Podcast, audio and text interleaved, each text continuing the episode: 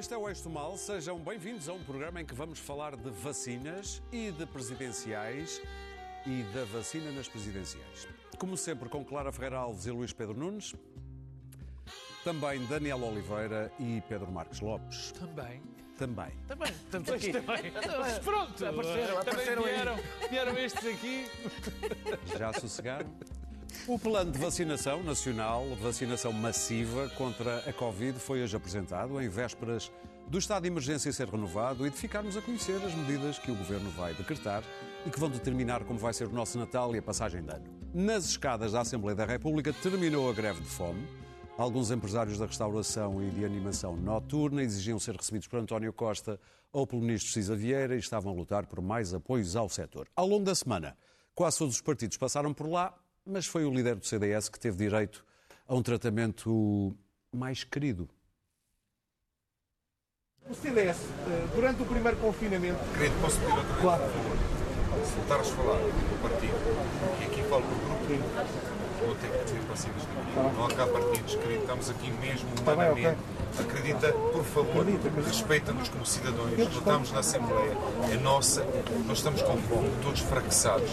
Nós já não conseguimos ouvir falar dos partidos? É que nenhum, ninguém está a nos apoiar. Eu, eu nem sei de que partido tu és, sinceramente, porque já estou a te ver trocado. Um comentáriozinho, alguém? um líder a sério de um partido não baixa os olhos quando alguém o trata assim, levanta-se e vai-se embora.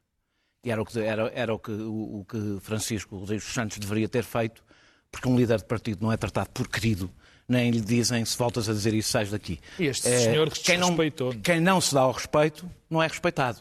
E, e a democracia tem que se dar ao respeito e os líderes partidários têm que Acho se dar ao muito respeito. mais grave o que, o que este senhor da restauração disse do que propriamente o Francisco Não, Rodrigues dos ouve lá, Santos, eu- ou seja é que quem for. o problema é, eu isto acho que ele- Não, é de lamentável respeito. ele tratar a nossa... Para já a democracia, depois isto dos partidos. Mas o que é isto? O que é que ele foi fazer é para a frente do ele? Parlamento se não quer saber dos partidos? Exatamente. Quer dizer, isto é uma democracia. Pois, mas eu devia ter ido embora. Devia ter ido embora, tem que se dar Claro, É inexperiente. Mas a seguir foram lá os outros todos. Exatamente. O Bloco de Esquerda, E mal, o PSD, e mal, e mal. Toda a ah, gente. O PAN, Sobretudo depois desta cena, não deviam ter Para ser, maltratados, para ser maltratados por este indivíduo. Os verdes diziam que ainda lá iam, mas parece que me perderam a oportunidade. Estes empresários já agora queriam ser recebidos pelo Primeiro-Ministro ou pelo Entretanto, Ministro da. Economia, mas eh, para já foram recebidos pelo Presidente da Câmara de Lisboa eh, e, e terminou a greve. Vamos ver no que é que isto, qual é o seguimento disto. Mas, entretanto, vamos então concentrar-nos no Plano Nacional de Vacinação contra a Covid-19, que foi hoje apresentado. Clara, inquietações?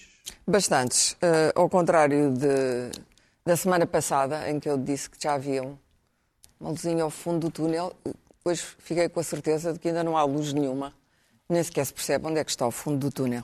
Eu fiz umas contas, os números não mentem, a, a- a propaganda, eh, eh, as palavras distorcem os factos, mas os números não mentem. Eu fiz umas contas com o país que está melhor preparado logisticamente para vacinar a sua população, que é a Alemanha.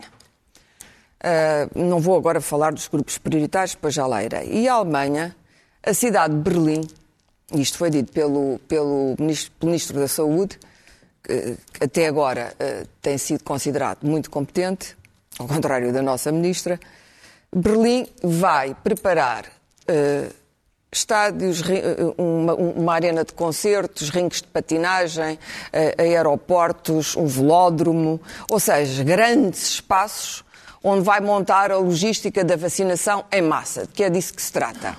E espera, com esta logística, que já está a ser montada, vacinar 4 mil pessoas por dia. Portanto, é um número considerado aceitável, que o próprio Ministro acha que já é um número muito grande e, e que será difícil. Bom, isto são os alemães. Agora temos os nossos números. Os nossos números, primeira e segunda fase, portanto, os grupos prioritários, os dois grupos prioritários, porque na terceira fase está o resto da população, e eu não tenho nenhum interesse, estou, estou no resto da população, não estou nos grupos prioritários, portanto posso falar à vontade sobre o que é que acho. Mas antes disso, este- estes dois, estas duas fases e estes grupos prioritários são 3.600 milhões de pessoas. 3.600 milhões.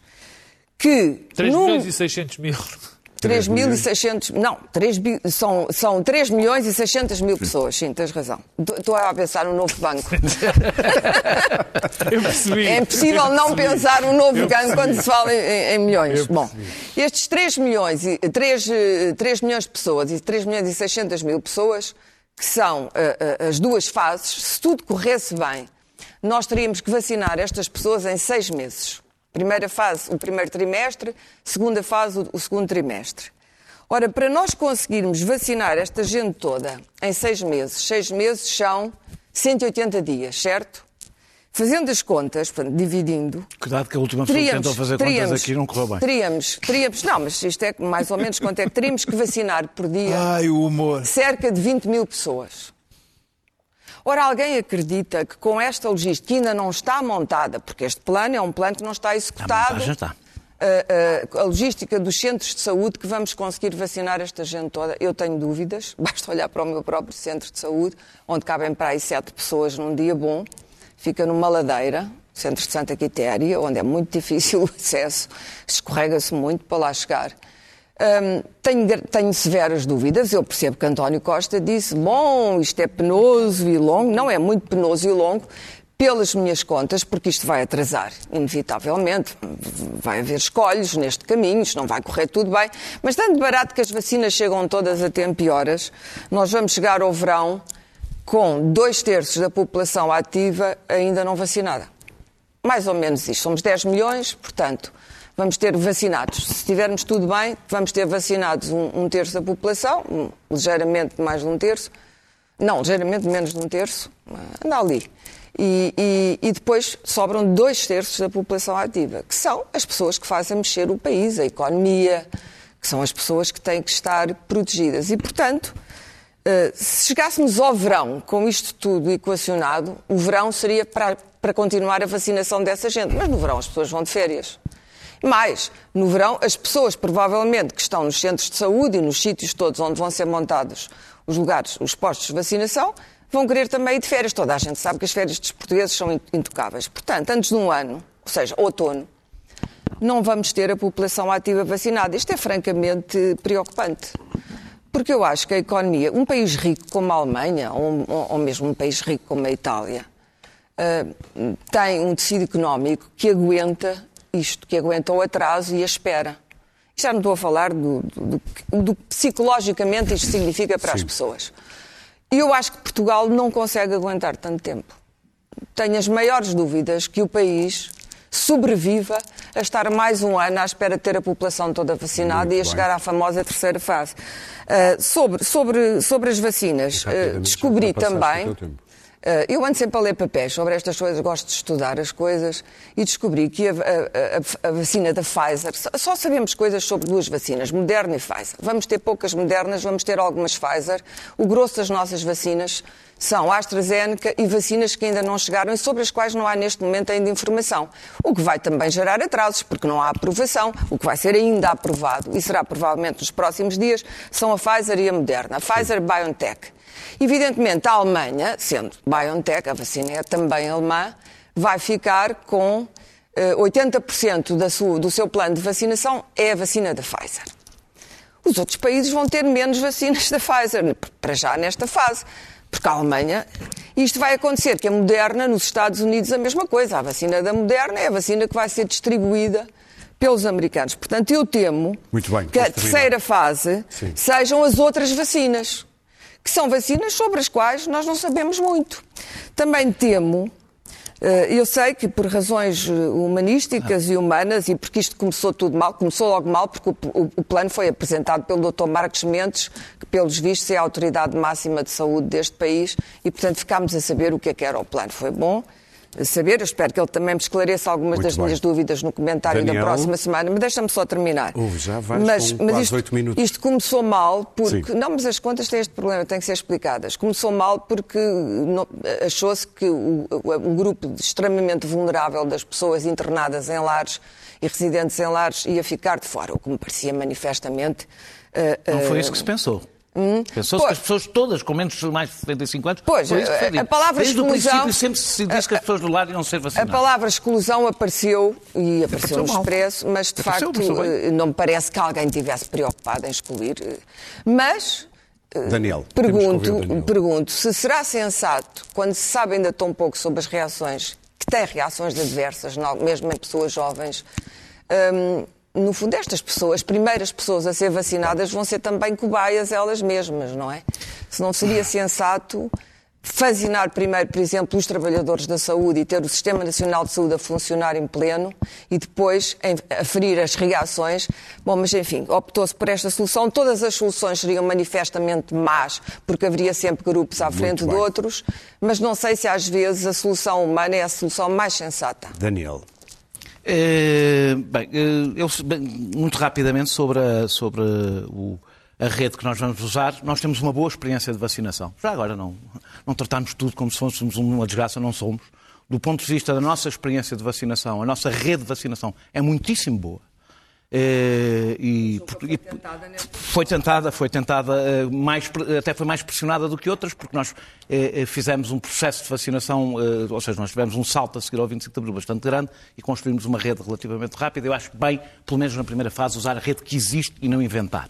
E a rede que está montada, de, pessoal que está experimentado e não inventar muito e que tem todo o registro necessário para fazer a vacinação.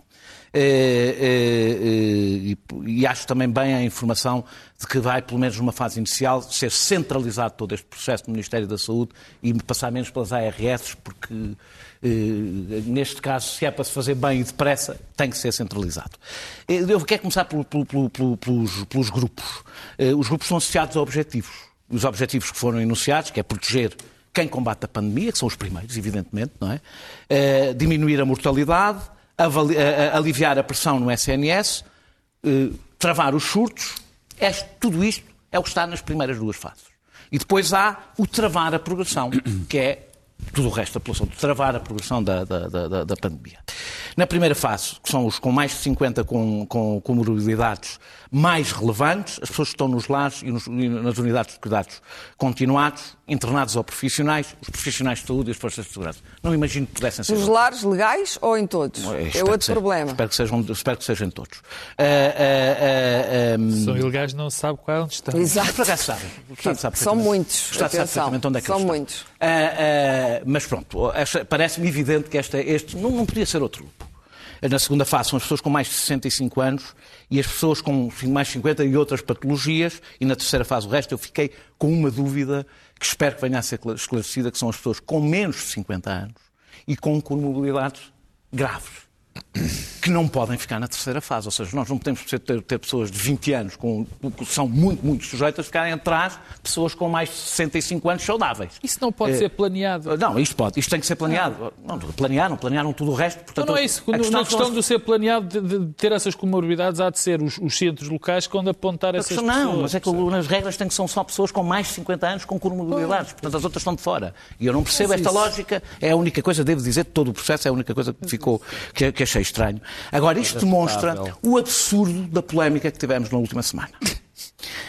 Em que foi anunciado que pessoas com mais de 75 anos não estavam nos grupos prioritários. Verdade. Não estão no primeiro. Não estão na primeira fase. Nem podiam estar. Ora, se pessoas com mais de 75 anos em Portugal são mais de um milhão, Nunca, ou seja, quando António Costa vai rasgar as vestes a dizer os, os políticos decidem, eh, os técnicos e o, e o- e o Presidente da República vai dizer que era tonto, estavam a dizer disparates. Porque se fosse para todas as pessoas com mais de 75 anos estivessem no primeiro grupo, não ha- havia mais vacinados que vacinas.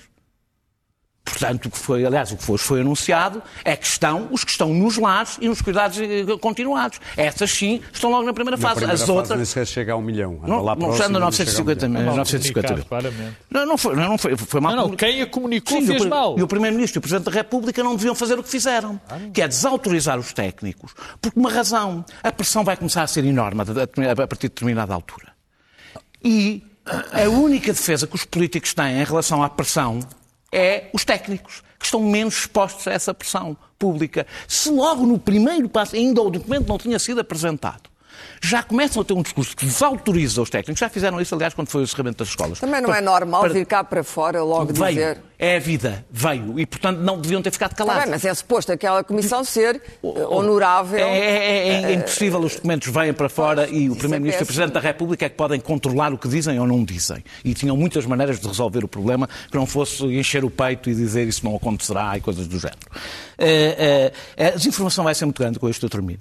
A desinformação vai ser muito grande. Eu espero que os órgãos de comunicação social sejam bastante responsáveis, porque eh, a, confiança na vacina é fundamental para isto correr bem. É importante dizer que não se saltaram etapas de, eh, eh, dos ensaios clínicos e da avaliação. Houve uma sobreposição de etapas para que a coisa fosse mais rápida. Eh, provavelmente haverá poucas vacinas que tenham um escrutínio que estas vacinas vão ter. Eh, e até o efeito trágico que podia ter para as empresas se elas tivessem algum problema, para sempre, não é? terminar. Eh, eh, e, e eu- eu- e- é importante também dizer que nunca a comunidade científica, tanta gente da comunidade científica em simultâneo, trabalhou para uma vacina. Houvesse este esforço conjunto para acabar com, para para combater, por exemplo, a malária, que mata ainda mais gente do que este Covid, isso seria para o mundo uma excelente notícia. Portanto, Mas é, o há- há malária é razões, do meu ponto de vista, há razões para confiar nestas vacinas e espero que a comunicação social não cumpra o papel de ser alarmista e criar uma desconfiança onde não haja razões para elas existirem, evidentemente. Luís Pedro. Eu não tenho, ah, acho que nem ninguém tem ainda capacidade para, para ver se isto vai correr bem ou mal. Ah, vamos, ter que, vamos ter que esperar. Ah, contudo, ah, há, há um problema que tem a ver com a comunicação e a desinformação. São, dois, são duas situações que se vão, vão colocar ah, e que vão pôr em perigo toda esta operação ah, nos próximos meses.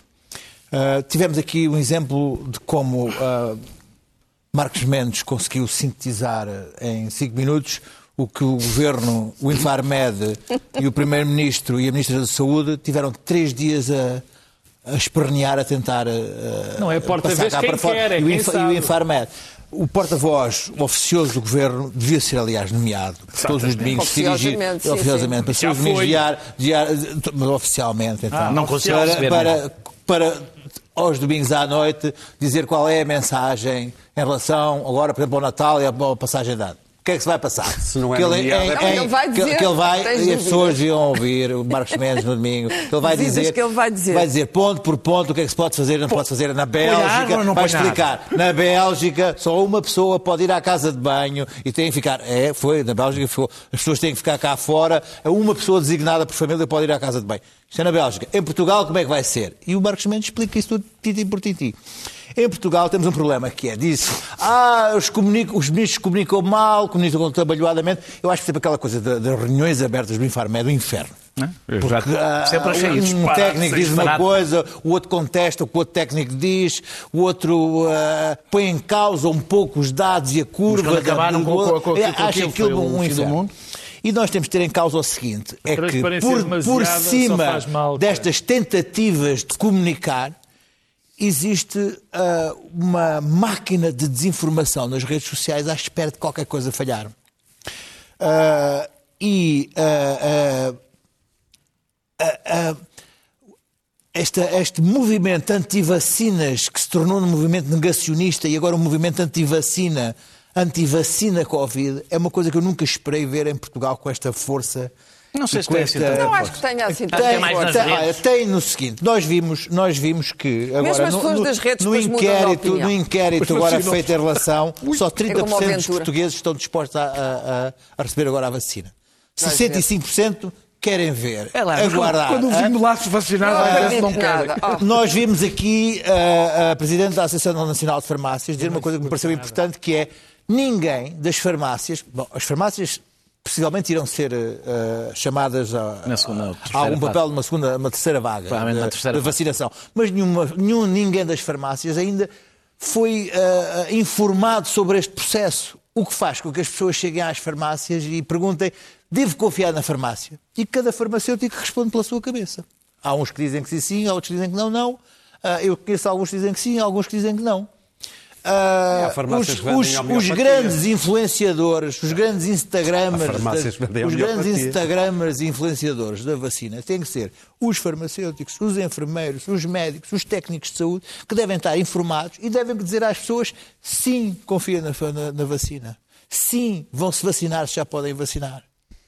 Porque se não forem as pessoas do, do- do meio da saúde a confiarem na, na vacina e forem alguns médicos a dizer não, isto não é essa coisa, Mas não, vais isto ver não, que as pessoas depois vão ah, querer se- Pois. É é, isto é um vais ver se, não sei. É como a da sei que gripe, se ninguém alguma queria. coisa correr mal, aqui no, no Reino Unido, nos Estados Unidos, Sim, basta Espanha, uma- basta correr mal esta- alguém. Isto é um movimento mundial que Isso se é que é cria nas redes sociais. e das pessoas com Isto- muita idade. oh, oh, oh, Clara, chegam-me vídeos feitos no Kentucky ah, sobre, sobre um médico Para do terminar, Kentucky Luís que diz que as vacinas vão mudar a- a- o ADN das pessoas. Portanto, e chegam-me E os aqui chips, a- e os a- chips a- do 5G. a- Se mudasse o portanto, ADN dos negacionistas, eu não sei se portanto era estas assim coisas têm, um, têm, um, têm um- uma, 5G. uma capacidade, isso assim, de viralidade e de, se- de se manifestar. terminar, Portanto, portanto, o que me parece é que, para além destas, destas incapacidades comunicacionais, existe uma rede de desinformação terrível e que é necessário e que nós temos que pôr uma velinha à Nossa Senhora para que isto, para que a ciência funcione e corra bem, Muito bem. e para que a logística não falhe. Lu- Pedro Marcos pode Lopes. falhar. Também vais pôr uma velinha à Nossa Senhora para que Foi- a ciência olha, corra olha, bem. Isto foi, deixa isto foi, isto foi- humorismo. Foi, foi Foi humorismo. humorismo. Eu, bom. eu normalmente, quando tenho que fazer promessas, é uma velinha ali na, na igreja de São Domingos. Ok. O futebol que o Porto joga, lá vou eu pôr a minha velinha, quando cá estou. Aldrabão. Bom, Sabes que mas- Deus está muito atento ao futebol. Mas a do questão... Porto. Nem dorme. O coração de Deus é azul e branco. Diz, oh, é domingo. Bora lá. Eu, na minha qualidade de especialista em saúde pública, eh, tive a olhar Quem não? para... Quem não? Na minha Quem não e quem nunca. especialista, Tive a olhar para o plano de vacinação e o tempo que foi possível, porque ele foi há, bastante pouco tempo que foi eh, apresentado, e pareceu-me uma coisa equilibrada, sem eu não tenho, francamente, qualquer reparo a fazer. Eh, e só tenho duas ou três coisas a dizer. É que ele vai depender de algo que é imponderável, que é a execução. É questão logística.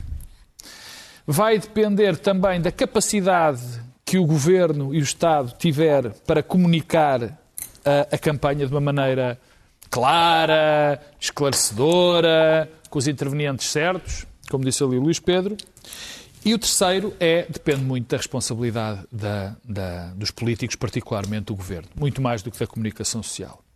Porque o que eu temo, ou o que eu, enfim, sim, temo, é que basta, como diz o Luís Pedro, aparecer uma coisa qualquer do Kentucky, haver meia dúzia de coisas nas redes sociais, aparecer uma notícia mal elaborada num jornal qualquer e o Governo ir atrás deste tipo de situação. Como foi neste caso dos Já 75 aconteceu anos. dos 75 anos, já aconteceu anteriormente, tem acontecido noutros aspectos menos complicados do que, a nossa, eh, do, do- do que esta situação. Ainda a semana passada estivemos a falar, e, e- e por acaso não dissemos, porque não calhou, que lembro-me bem do, Dr. António Costa também querer uma, uma, uma auditoria na altura ao, ao novo banco, mas ninguém, e já ninguém sabe. Quer dizer, Aliás, deu uma chati- Sim, sim, chaticinha sim, como sim, Ministro sim, das sim, Finanças sim, na correu altura, não foi? Bom, mas isto é o que eu tenho a dizer eh, eh, sobre, sobre o plano de vacinação. Eu, eu queria concentrar em duas ou três coisas mais, mais, mais globais, digamos assim.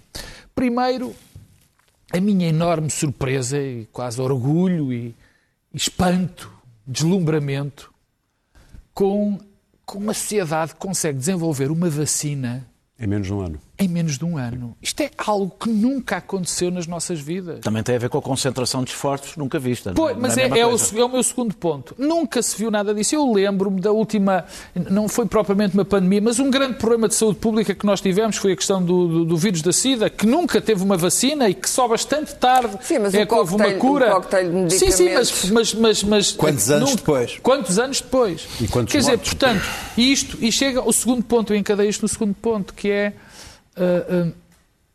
a, a capacidade que isto ensina-nos muito sobre política e sobre os desenvolvimentos e sobre os enquadramentos. Quer dizer, quando a iniciativa privada tem os incentivos certos Daniel e o está a Estado. não, não, não, não, não vai, não está, não, não está, não. Vais Já ver está a não- mexer. Não está, porque é quando uh, os tiveram incentivos. papel aqui também. Claro, quando, claro que sim. não tenho quando os peço incentivos. desculpa, não devia ter nada. dito isto. Não estava nada, até estava a sorrir. Quando os incentivos são incentivos são alinhados, ou seja, quando a iniciativa privada e o Estado conseguem colaborar. Quer dizer, e isto é que devia ser o capitalismo, e foi o capitalismo que nós tivemos até bastante tarde, até pá, aos anos 80, 90, e que depois desmoronou. E que depois desmoronou. Quer dizer, e isto é aquilo que nos deve. ficássemos só à espera nos do deve- mercado. nos deve- é, que é exatamente, a mes- é exatamente isto. Ou, ou seja, se ficássemos à espera do mercado, não tínhamos a situação resolvida. Se estivéssemos à espera que o Estado também fizesse tudo, muito menos tínhamos. O mercado Mas- também não aguentava. mas, claro, também- mas esta colaboração é que faz sentido. Portanto, há aqui uma lição quase, Eu sou a favor da economia, quase de, de capitalismo, de, de, de nós percebermos que o capitalismo. O Robert Reich dizia é preciso salvar. social-democrata agora é preciso, do Pedro. É preciso salvar o que capitalismo. O Robert. Reich dizia isto num, num livro e, e, e, e num, num excelente vídeo. E, e isto é, é uma grande lição para todos nós. E a última, e com esta termino, tem a ver e com a Europa. E tem a ver com a Europa. Sim, só, só falei um terço do que falaram os meus colegas, mas eu sou uma pessoa Não, não, não, compreensível. não, Um terço, Falaram estou a todos brincar, cinco minutos, calma. temos a Clara. A Clara mulher, explodiu. Calma, a terceira, a terceira tem a ver com os discursos, eh, quer dizer, tem a ver com a Europa.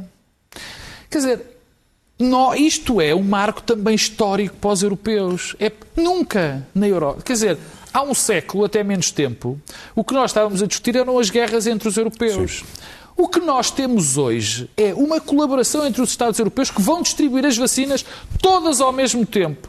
Mostrando uma solidariedade, uma capacidade Tens de consciência integração. que é a primeira vez que isto está a acontecer nesta pandemia. Oh, oh, Ainda não oh, aconteceu. Daniel, Oh, Daniel, também tens consciência que sem a Europa eu Claro, queria saber o que é que fazíamos Daniel. Estou a dizer que a Europa não foi exemplo nesta Oh, pandemia Daniel, até agora. desculpa, Estou-me a lembrar do Se teu... acontecer, espero que fique Isto Estou-me é a lembrar do teu anti-europeísmo Isto- militante, isto é um às vezes, para te isto dizer é que agora... mas eu, eu, eu como sou contra a União Europeia, Eu o como, sou uma Já disse pessoa, várias vezes. eu, como sou uma pessoa muito tolerante e muito simpática com o meu camarada Daniel Oliveira, não lhe lembro, não lhe quero lembrar Eu não estas, sou estas contra- maluqueiras eu não sou contra a União. Europeia, eu sou contra o euro, já disse não 20 és, vezes. Não és contra a União Europeia. Mas. Não, gente mas já fingem, mas é, mas é, eu não. Oh, Pedro, tens de de Deus. terminar, a sério. Mas é, é bom lembrar que isto é de facto um marco extraordinário na história Muito bem, da, está da. Europa e para quando as pessoas têm aqueles assaltos, têm aquelas coisas que. A Europa! Isto é uma desgraça! É Muito bem.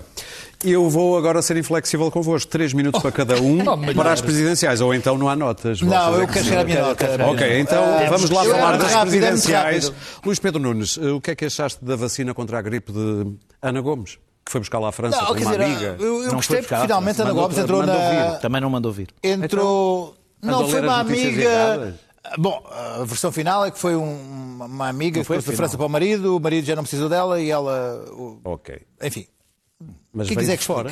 Uh, veio, veio, veio do estrangeiro de fora. Veio. Ok. Um, bom, mas um, Ana Gomes uh, finalmente entrou no espaço político de debate, tá- andava aí tão, tão- andava a tentar controlar o Otávio Machado, está- está dentro dela, e de repente o Otávio Machado está dentro dela, pum, saltou.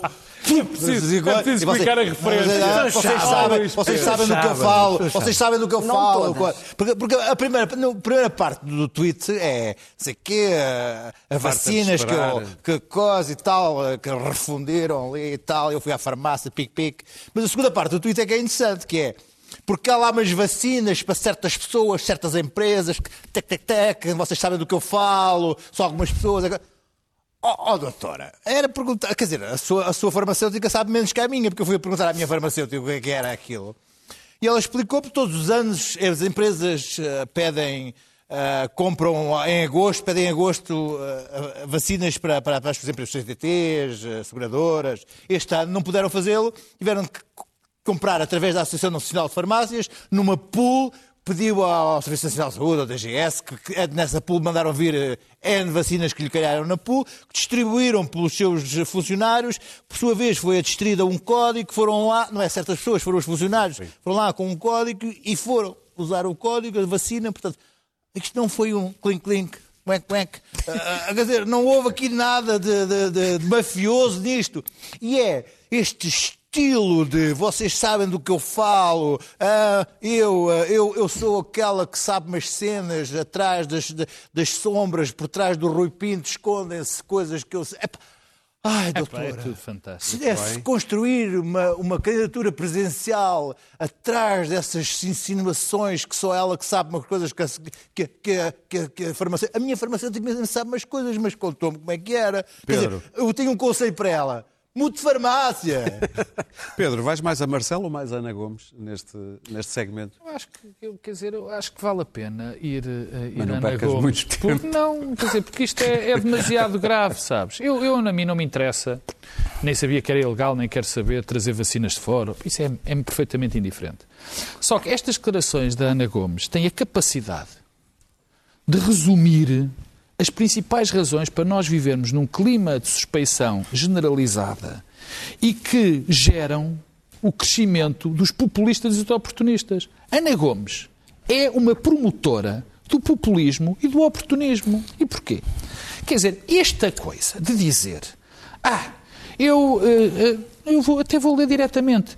Eh, Pior de tudo foi ouvir de uma farmacêutica que há vacinas, mas reservadas para certas pessoas de certas empresas que as compraram. Ora bem, temos uma senhora que eu tenho simpatia pessoal e admiração por algumas coisas que ela fez. simpatia Não, olha, cada vez mais dá uma pancada. Já estivemos na praia juntos, Fizemos, se beira-mar. não tivesse. Fiz anos. Pedro, desculpa lá. só espero que não tenhas simpatia pessoal por mim. É só isso que eu não, quero. Não tenho mesmo simpatia pessoal por mim. Lamento, lamento, tenho simpatia pessoal por ela. Cumprimento-a Muito. efusivamente. Sou, e, gosto muito dela e que reconheço coisas, mas ela é, na minha opinião, perfeitamente, quer dizer, está a promover o oportunismo, está a promover o populismo, porque este tipo de discurso do eu cá sei umas coisas porque uma pessoa me disse, é isto que promove e os oportunismos. Ela faz, e os populismos, e ela faz mais vezes. Ela farta-se de falar, de lançar assim insinuações no ar contra pessoas, contra uns escritórios de advogados, contra uns políticos, contra uns estes, outros daqueles, mas não faz só isso. Promove e defende uma pessoa que entra nas caixas de correios da Procurador-Geral da República, nas caixas de correios da comunicação entre empregados e clientes, e, e- e a Ana Gomes faz isso. Advogado. Quer dizer, Advogado. de advogados. E a Ana Gomes faz isto. Quer dizer, e isto é o cerne. Quando, quando morreu Sindica, já agora, estou aqui a lembrar-me, ela escreveu no Twitter, muito estranho. Não, Quer dizer, não, mas é, é sistemático. A Ana Gomes é a maior promotora da ideia do anda tudo a gamar. Anda tudo a gamar. É ela. Ela, por acaso- ela, por acaso, costuma dizer os ela nomes, é não uma costuma dos dizer anda tudo. É, é, Costuma dizer diz os os nomes. nomes, diz. Pior de tudo foi haver uma farmacêutica que há vacinas Tá ela costuma, reservadas eu ela para costuma dizer certas pessoas de certas empresas. Portanto, isto é o- ela a dizer as coisas. Mas eu nem é percebo pior. muito bem onde é que está o mal nisso. Não, é uma certas pool, não, é uma pool de empresas É na que- ANF. é que quando compra se em diz- agosto. Ok. É que quando se diz que é bom Ana Gomes para ficar à frente de André Ventura, convinha que Ana Gomes utilizasse armas diferentes do que as do André Ventura. e usar armas diferentes do André que é, por exemplo, é porque isto, Usar armas bem esta, diferentes do André esta questão de dizer que anda tudo a gamar, este que anda tudo a gamar, que é corrupção e defender pessoas que atacam o Estado de Direito, é Ana Gomes que faz. Claro. Ainda bem que simpatizas com ela. Nem simpatizo pessoalmente. Bom, ah, saiu-lhe mal. Toda a gente já percebeu que saiu-lhe mal. Mas é, a, a Ana Gomes tem um problema de incontinência verbal grave que não pode transferir da Ana Gomes, que todos conhecemos, e que às vezes essa incontinência é saudável, como aconteceu no caso de Timor, mas que não é saudável numa candidata à presidência da República. E, portanto, eh, eh, se tivesse ficado caladinha, provavelmente fez aquilo que outras pessoas fizeram, quer dizer, olha, traz Mas isto é novo nela. E, e- e, Não- não- portanto, não, não falas Estou a perguntar não nas vezes dos outros quando não, ela não faz só isso, Pedro. Mas eu não Tá estou a dizer que Eu faz, acho mas isto é importante novo. que ela se candidate, porque justamente eh, isso que tu chamas o populismo da Ana Gomes, que existe um, um certo populismo nela, mas não ao nível do Ventura, como é evidente, mas eu acho que apesar de tudo ela vai, hum, vai eh, eh, ser uma, uma força que se contrapõe à de Ventura e, porta- portanto, acho importante que ela esteja nesta corrida. Uh, acho que seria para mim uh, repelente ver André Ventura em segundo lugar nas, nas presidenciais. Dito isto, vou mudar de assunto para a candidatura do Marcelo Rebelo de Que Sousa. vai falar ao país no domingo. A grande surpresa é que ele afinal é mesmo candidato. Nós ainda não tínhamos reparado. Mas não é domingo que vai anunciar. Eu devo dizer que tenho, Não, só disse que vai falar no domingo. Apoiei Marcelo Rebelo de Sousa na primeira, na primeira corrida. Uh, achei que, que ele era o presidente que eu queria que Portugal tivesse. E, quatro, e cinco anos depois, acho que ele teve um- uma atuação, tirando aquelas anedotas de, de percurso, que são mais do Marcelo que do presidente, acho que teve uma atuação exemplar e que foi um contraponto de. Foi, foi o fiel da balança, quer dizer, foi, o, foi a pessoa que esteve no meio e que agiu com discernimento e agiu com, com até com generosidade, que às vezes em política faz falta, a generosidade. E portanto tenho um, um- um- tenho um sobre, sobre o, o primeiro mandato de Marcelo Rebelo de Sousa, e ele certamente terá um segundo mandato, tenho uma apreciação eh, muito, muito, muito positiva. Hum, o segundo mandato vai ser completamente diferente. Eh, o mundo mudou, eh, Portugal mudou e, e, de facto, este desafio da vacina é muito grande e nunca foi tentado.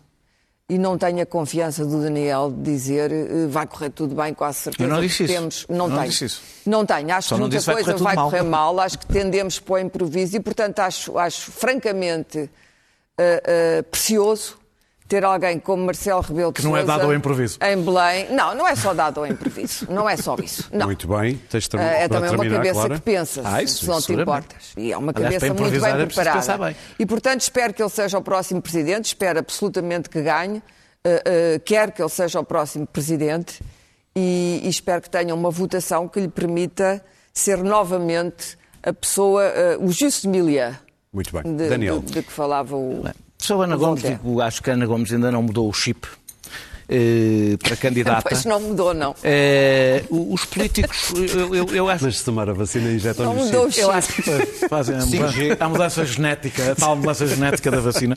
Eh, Vacina fácil. há, uma, há uma coisa que eu digo. hum, Ana Gomes- nunca ouviremos Ana Gomes mandar ninguém para a sua terra, defender campos de concentração. É evidente. nem, não, é, é só para. para- acho, li- acho absolutamente leviana a comparação que fizeste com o André Ventura. Acho Ah, absolutamente pá, Daniel, levi- acho isso, isso é leviana. de uma demagogia. Isso, desculpa, as pessoas é ouviram o que tu desonesto. disseste. Pedro, Pedro, Desculpa, as pessoas isso é ouviram- desonesto. Pedro, tu fazes Estás sempre, dizes que não é e depois Daniel, comparas. desculpa, Dizes que não é e depois comparas. Daniel, Dizes que não é e estás depois a ser desonesto. Ah, não estou, não Estás a ser desonesto para defender uma pessoa que, tu, Não, que é a tua candidata. Não, Estás a não é minha nada candidata. Pedro, eu nunca disse aqui em quem votaria ou não votaria, portanto não é minha nada minha Desculpa, candidata. Estás a ser desonesto. Pedro, Isso é lamentável. Estás- a ser desonesto. tu- Pedro, desonesto, Tu pá, Paras de repetir, estás Não, a ser desonesto. porque é- porque é o que estás a ser. Tu, tu, tu, tu comparaste, posso citar exatamente o que tu disseste. Podes? Para, para confrontar André Ventura é preciso usar armas diferentes das dele. Foi isso que tu disseste. E eu estou a dizer Claro. que as armas são diferentes. Não, Portanto, é isso que eu ela estou a diz exatamente Avançando. as Ah, coisas não, não, não, não, não que usa. André Acabei de dizer as coisas que ela não diz, nem nunca Sobre dirá. corrupção Pronto, e sobre. não foi isso que tu disseste. Não Claro que foi! corrupção. Foi Bem, disso então, anda tudo a gamar, Já estás a ver? o ponto de vista, Desculpa mas- lá. Podes não Daniel, boicotar a minha adianta. intervenção. Não, pá. que se tu dizes Ah, coisas que não são verdade do que eu digo. Pedro, as pessoas podem ouvir o que é que tu disseste. Pois dizem, pois podem. Ah, ah, ah, os políticos eu acho que não devem usar ah, ah, ah, as redes sociais. Monsanto, seis da manhã, cada um com a sua pistola. Ah, ah, os políticos Não não devem. Os políticos não devem usar. Ao contrário de ti, treinei tiro na, na, na tropa. sol. Andei na tropa, tu não. Florete, querem um O Pedro florete. faz que- Ora lá, temos Ah, que... Estava eu a dizer que os políticos não devem usar as redes sociais, devem entregá-las a assessores. Ah, só há um tipo de políticos que eh, funciona bem a fazer este tipo de coisas, que são os inimputáveis. E nós, candidato a presidencial, só temos o inimputável. Que pode fazer o que quiser, porque não lhe podemos dar palco e, portanto, não podemos contestar o que ele diz e pode fazer o que quiser. E depois temos outro que não é candidato e é assim que faz a campanha sempre. Já da outra vez, utilizou o palco da televisão e depois criticou os candidatos que gastaram muito dinheiro, porque tinham que usar outros palcos e, portanto, tinham que gastar dinheiro na campanha. E agora vai-se candidatar a um mês e meio das eleições. Eu acho isto incorreto. Acho incorreto porque, enquanto Marcelo Rebelo de Sousa não é candidato, está a fazer campanha como Presidente da República sem ter que cumprir as regras que cumprem os candidatos. E acho errado. Não, aliás, não tenho memória, posso estar enganado, e peço aqui desculpa se, me tiver, se, se- se a memória me tiver a falhar, de alguém ter apresentado uma candidatura tão em cima de umas eleições. e acho, acho isto incorreto, porque os outros candidatos seguem determinados caminhos, têm determinado tempo, e há um candidato que não é candidato, que andou a simular um tabu e a ser a fazer campanha enquanto presidente. Eu acho isso errado, independentemente de todas as qualidades que possa, evidentemente, uh, verem Marcelo Muito Rebelo bem. de Sousa. Vamos às Não, não notas. A morte de Eduardo Lourenço, Clara, queres lembrá-lo? Pois, hum, Desculpe. o grande Eduardo É Lourenço, Lourenço Magnífico, como eu às vezes lhe chamava, chamava-lhe de professora, hum, morreu com 97 anos, publicou, pensou e esteve intensamente vivo uh, nos, nos seus 90 anos e foi um mestre exemplar, foi um homem que pensou uh, este país, mas pensou em muitas. uh, eu percebi que houve aí uma querela entre ele, era filósofo, era. Era, o que é que ele era? Não era filósofo, afinal. Ensaísta. uh, era ensaísta. Uh, a aflição da denominação. Eu não sei o que é que ele era, porque ele era multímodo, ele fazia tudo, ele pensava bem sobre tudo, tinha imensa graça, tinha imenso sentido de humor, tinha uma, uma apreciação da vida, como, e por isso morreu tão velho e morreu bem, e morreu bem, uh, porque ele gostava intensamente de viver e gostava intensamente de pensar e fazia as duas coisas com um júbilo notável. Deixou-nos uma obra imensa, uma obra extensa que eu recomendo que leiam pelo menos um livro. Podem começar pelo grande título que é O Labirinto da Saudade. Pensou-nos durante todo o século XX, é o homem que pensa o século XX português, pensou do ponto de vista, quando ele abandona a querela eh, entre eh, literatura e filosofia, entre neorrealismo e política, e neorrealismo e modernidade, ele libertou-se, ficou muito mais da área da literatura, foi nessa associação que eu o conheci há muito, muitos anos e ficámos grandes amigos. E na, na, literatura ele foi de uma generosidade extraordinária. E, portanto, foi um espírito luminoso. Já falámos aqui num, numa, no desaparecimento de Gonçalo Ribeiro Teles. Para mim, com Lourenço, há, há uma geração de notáveis e ele é provavelmente o último desses notáveis. E, portanto, há uma mágoa ao ver esta gente desaparecer e não vejo, assim, grandes candidatos a sentarem-se naquele trono.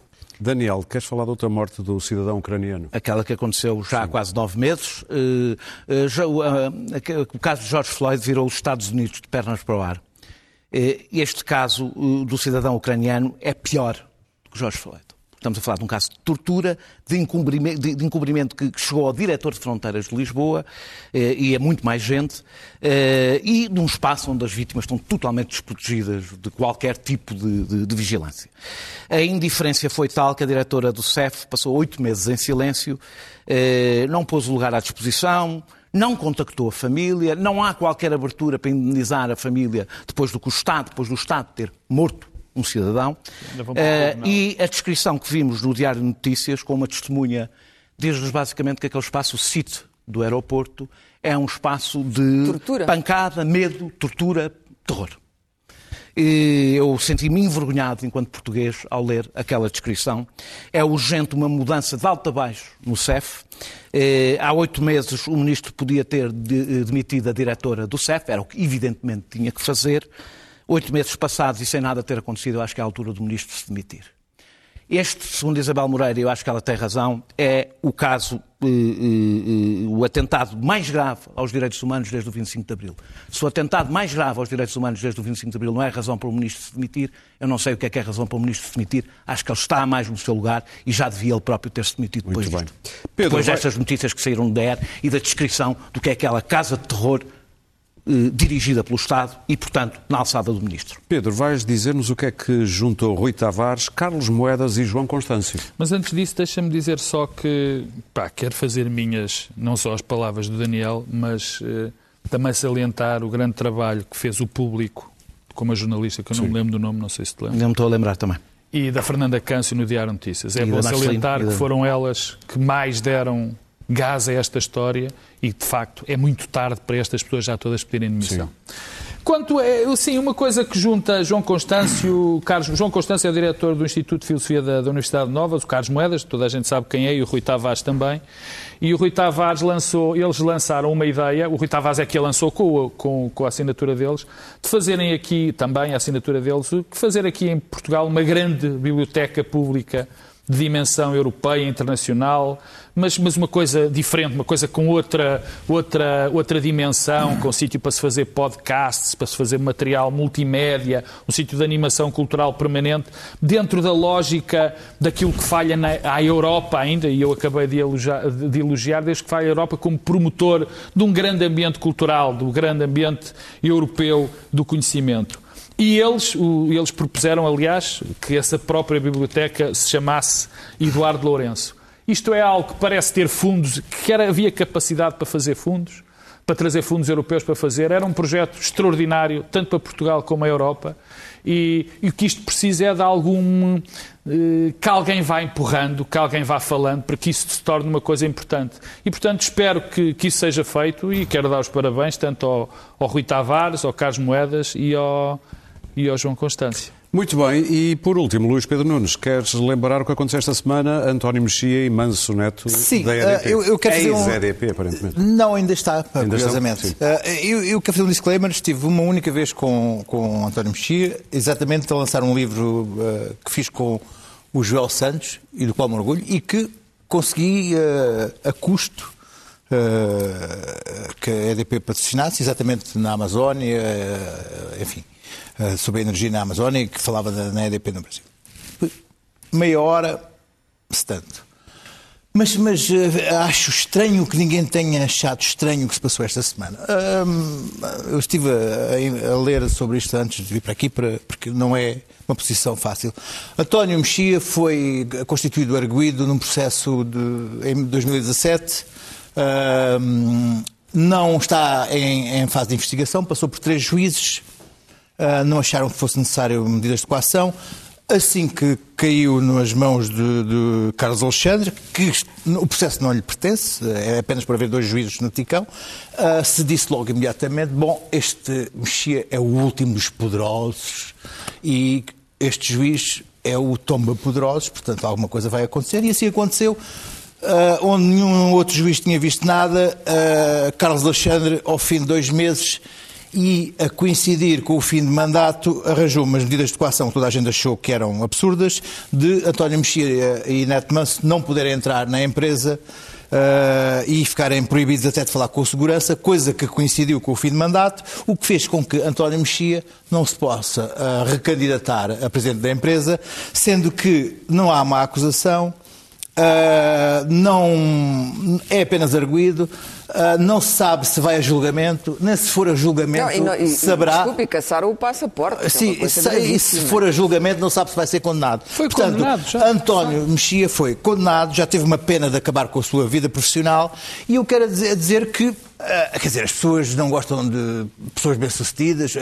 Conheço daquela de vez. Uh, eu acho que ele fez um. As pessoas acham que a energia está, está cara em Portugal por causa dele. Não, não, é, não é verdade. Uh, e quer dizer apenas que ele foi condenado, já teve uma pena e ainda nem sequer foi.